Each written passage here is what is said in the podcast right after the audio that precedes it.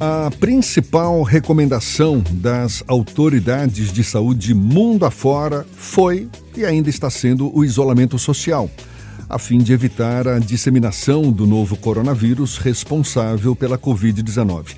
E esse isolamento, a gente sabe, impôs às pessoas uma mudança brusca no estilo de vida. Junto com o medo de ser infectado, e a impossibilidade do contato físico também surgem transtornos à saúde mental da população. E quais têm sido os desafios dos profissionais e instituições da saúde mental durante a pandemia? É sobre esse assunto que a gente conversa agora com o diretor clínico da Oliste, o médico psiquiatra Luiz Fernando Pedroso, nosso convidado aqui no Issa Bahia. Seja bem-vindo. Bom dia, doutor Luiz Fernando. Obrigado, bom dia para vocês também para os seus ouvintes. É um prazer estar aqui. Prazer todo nosso. E deixa eu fazer um esclarecimento. Estamos todos aqui no estúdio sem máscaras. Estamos pela primeira vez nessa pandemia recebendo o nosso convidado de forma presencial. E isso foi intencional da nossa parte. Todos nós passamos hoje por um teste rápido para diagnóstico da Covid. Todos nós testamos negativos, inclusive o nosso próprio entrevistado, Dr. Luiz Fernando. Então, estamos todos nos dando ao luxo hoje de estarmos sem máscaras para essa entrevista presencial. Doutor Luiz Fernando, a Organização Mundial da Saúde estima que de 30 a 50% das pessoas podem vir a desenvolver algum tipo de sofrimento psíquico ou problema de saúde mental no decorrer da pandemia. É um número que assusta, não é? Como é que a pandemia tem afetado a saúde mental das pessoas? Pois é, como você disse, é assustando muito, né? Inclusive a própria OMS hoje ela está em xeque, como todo o discurso é, médico chapa branca, digamos assim, oficial, é, pela, pelas posturas de muita politização, né? E de, de assustar muito. É claro que a gente não pode minimizar o risco, o risco é real, ele existe mas é um, um, um, momento que a gente precisa de muita serenidade. Nós temos dois problemas, no mínimo, a, a, a enfrentar.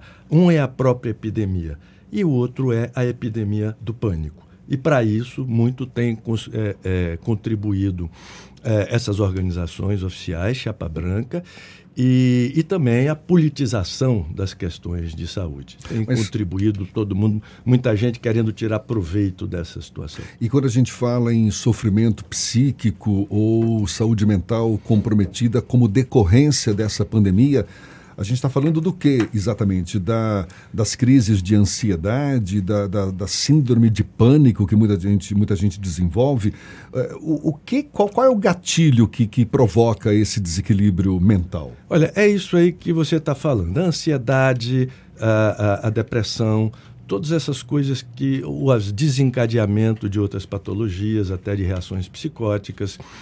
É tudo isso que você está falando como aumento do estresse. Mas o, eu acho que uma das questões principais que a gente é, é, deve discutir, precisa discutir, é, é a questão da, da, da, noção de realidade, da, da, de uma certa da desilusão com relação a uma suposta segurança que a gente é, imagina viver.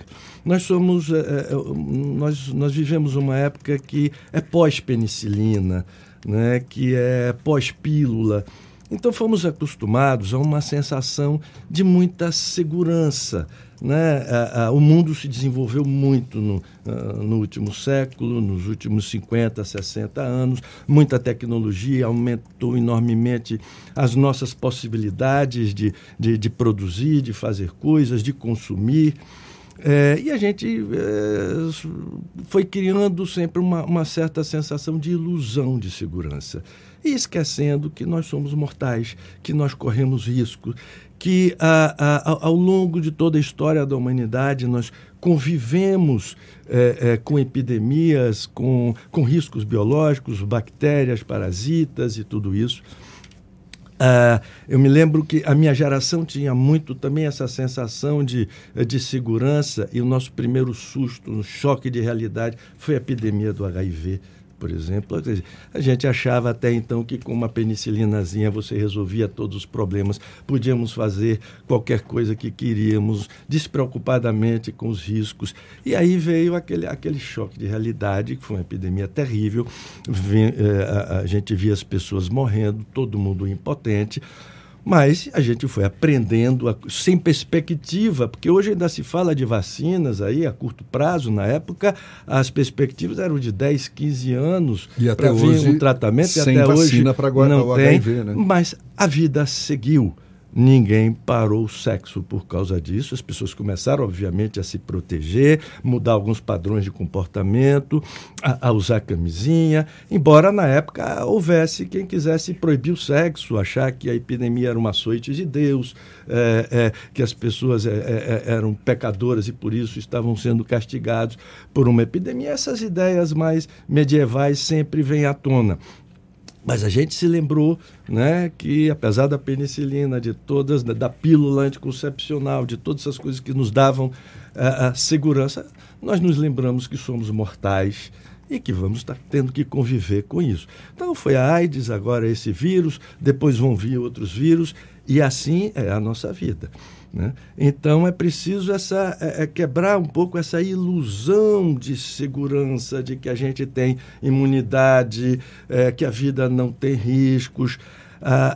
Como terapeutas, nós temos que trazer as pessoas para a realidade. Às vezes a gente tem que dizer a coisa um pouco desagradável. Né? Dizer, olha, não dá para acreditar em Papai Noel, não dá para acreditar nessa segurança toda. A vida é perigosa.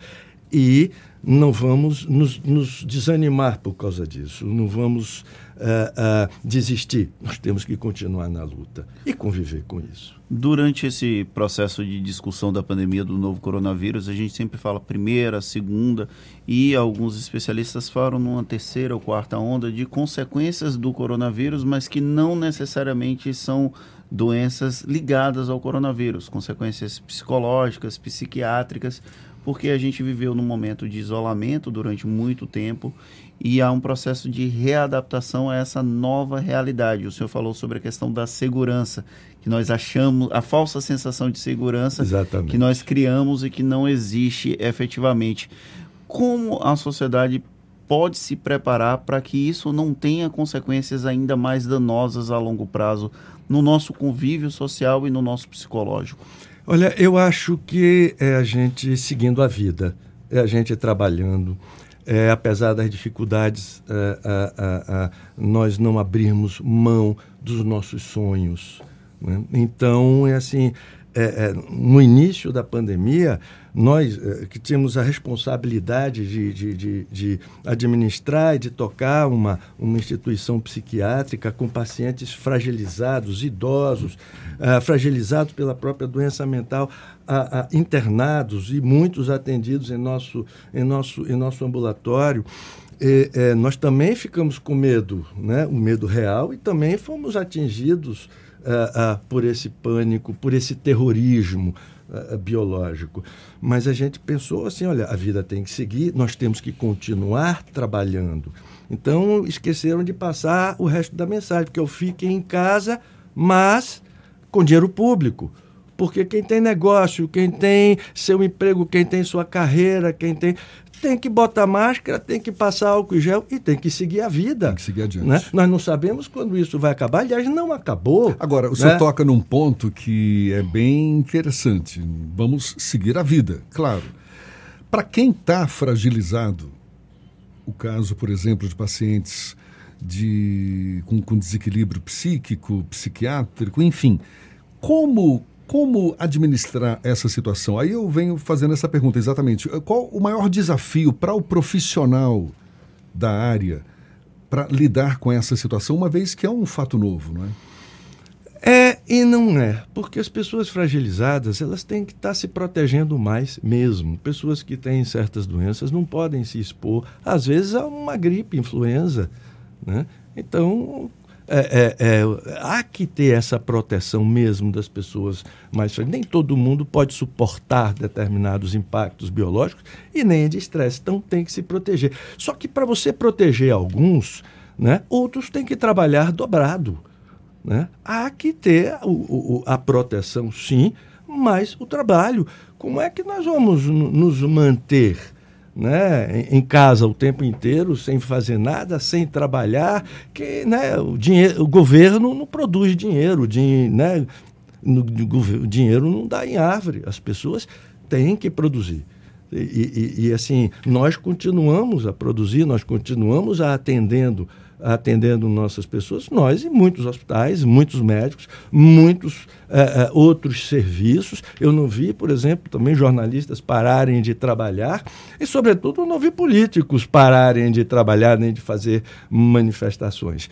Né? A, vida, a vida, de alguma forma, para muitas pessoas, está seguindo. Né? O senhor dirige a Olist, Olist, que é uma clínica psiquiátrica. Quais as mudanças? É, é, foram colocadas em prática lá. Eu não falo nem do ponto de vista de, de cuidados com a saúde, é, esses protocolos sanitários que são que estão sido, têm, têm sido adotados aí por é, é, nós aqui também, a gente tem todo um cuidado, mas eu falo do ponto de vista de procedimento, de, de abordagem. Que mudanças foram essas? É, tem isso aí que, que você é, falou. Uh, nós testamos muito? A, a, questão do teste é fundamental para você impedir, a, tentar impedir ou minimizar a entrada do vírus na instituição. Ah, então a gente faz, e até hoje faz, essa checagem é, é muito, muito intensa. E ah, nós temos, enfim, muitos pacientes frágeis, frágeis e é, fomos, alguns serviços nós tivemos que suspender, por exemplo, nós temos um serviço de hospital-dia, onde o paciente vem uh, mas vários dias pela semana, vem pela manhã, volta para casa à tarde. Então, esse trânsito é, é, aumentaria muito o risco do paciente, nós tivemos que suspender isso, principalmente porque nós tivemos uma situação na nossa cidade muito complicada, que no meio da pandemia você é, as pessoas precisando se distanciar socialmente e os ônibus apinhados, a, a redução de, de, de, frota de ônibus. Então, isso parece uh, uh, uh, aí um, um, esquema de concessão pública imexível, porque o que a gente precisaria era mais transporte para que as pessoas ficassem mais distantes é, é, aquelas que tinham que se locomover ficassem mais distantes um, um, uma das outras. Então, nós tivemos que suspender esse tipo de atendimento temporariamente, até que a gente volte a sentir segurança. Tivemos que abrir um hospital improvisado de campanha, porque nós continuamos recebendo pessoas precisando de internação e não podíamos deixá-las entrar sem uma certa quarentena dentro do espaço nosso espaço terapêutico, temos que fazer um, um hospital de campanha para essas pessoas passarem um tempo de observação, serem testadas, etc., antes de vir para uh, o nosso hospital. E é, é, fizemos muita telemedicina. Quer dizer, na verdade, a gente já vinha fazendo telemedicina. Então, o nosso ambulatório presencial, a, todos os, os atendimentos que fazíamos, nós fomos, substituímos pelo atendimento virtual e com muito sucesso. Mas, felizmente, a gente já estava preparado para isso, porque já vínhamos praticando a telemedicina muito antes dessa pandemia. Uma outra questão durante esse processo é o excesso de informação. A gente até tem um termo específico chamado infodemia e informações muitas vezes conflitantes. A gente tem autoridades falando não fiquem em isolamento social, autoridades que dizem fiquem em isolamento social. É, a questão tem uma discussão muito, muito forte atualmente sobre a questão da obrigatoriedade ou não dessa vacina se tivermos a vacina para o coronavírus, a questão das, dos medicamentos, esse excesso de informação, esse excesso de conflitos de informações num cidadão médio, isso pode ter consequências psicológicas e psiquiátricas? Essa é a consequência boa, é a consequência de uma democracia. É as pessoas poderem falar, expressar suas opiniões. Não é? Eu acho que uma das coisas que, que estão em xeque nessa epidemia é, são os tais consensos de autoridades. Porque autoridade em alguma coisa pressupõe você ser dono de uma verdade. E ciência, porque hoje se fala muito em ciência, mas ciência é um método, é um jeito de pensar, é um método de, de, de, de, de adquirir conhecimento, mas não é nem nunca foi sinônimo de verdade. Né? Aí, se você pegar a ciência como sinônimo de verdade, como muitos estão fazendo hoje, isso vira cientologia. Né? Fé não é uma fé ateia, isso é outra coisa, não é ciência. Ciência é o controverso, ciência é a, capac é a possibilidade de, de, de refutar. Né? A verdade é para os deuses. E aí essas autoridades, a autoridade, quando se, né, se, se incorporam em donos da verdade, viram deuses, e é isso que esse, essas informações todas, essa controvérsia vai questionando.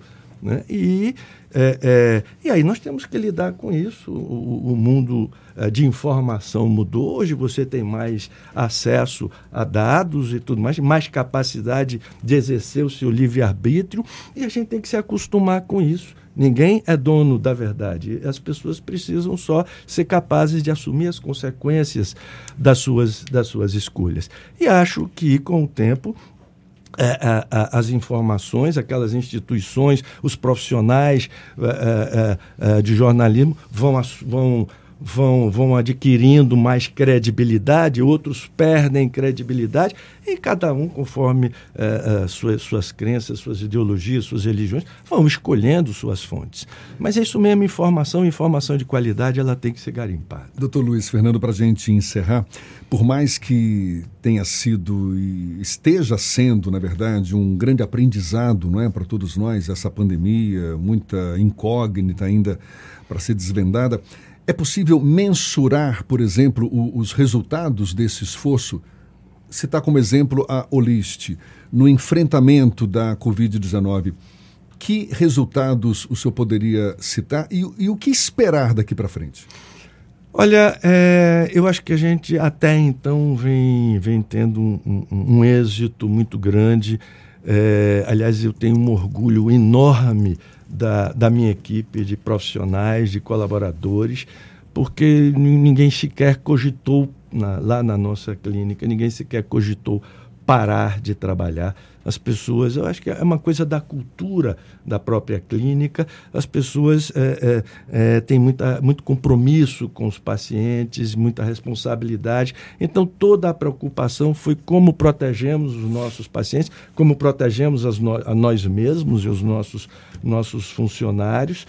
E, e, e, e assim, uh, muitos foram contaminados e a gente conseguiu impedir que essa contaminação passasse para os pacientes. Não tivemos nenhum caso grave, mas tivemos sim muitos casos. Então as pessoas eram afastadas, uh, uh, os colegas substituíam, né? tivemos que contratar um pouco mais para fazer também essas substituições e fomos muito exitosos. Não posso falar ainda assim uh, uh, que a luta, vencemos a luta, não, porque a, a luta continua. O risco está aí e a gente tem que continuar com os nossos procedimentos e ficar espertos para isso. Tá certo. Doutor Luiz Fernando Pedroso, médico psiquiatra, diretor clínico da Oliste nos dando a honra aqui de uma entrevista presencial. Muito obrigado pela sua disponibilidade. Eu que agradeço muito a vocês a oportunidade de estar aqui falando com o público de vocês.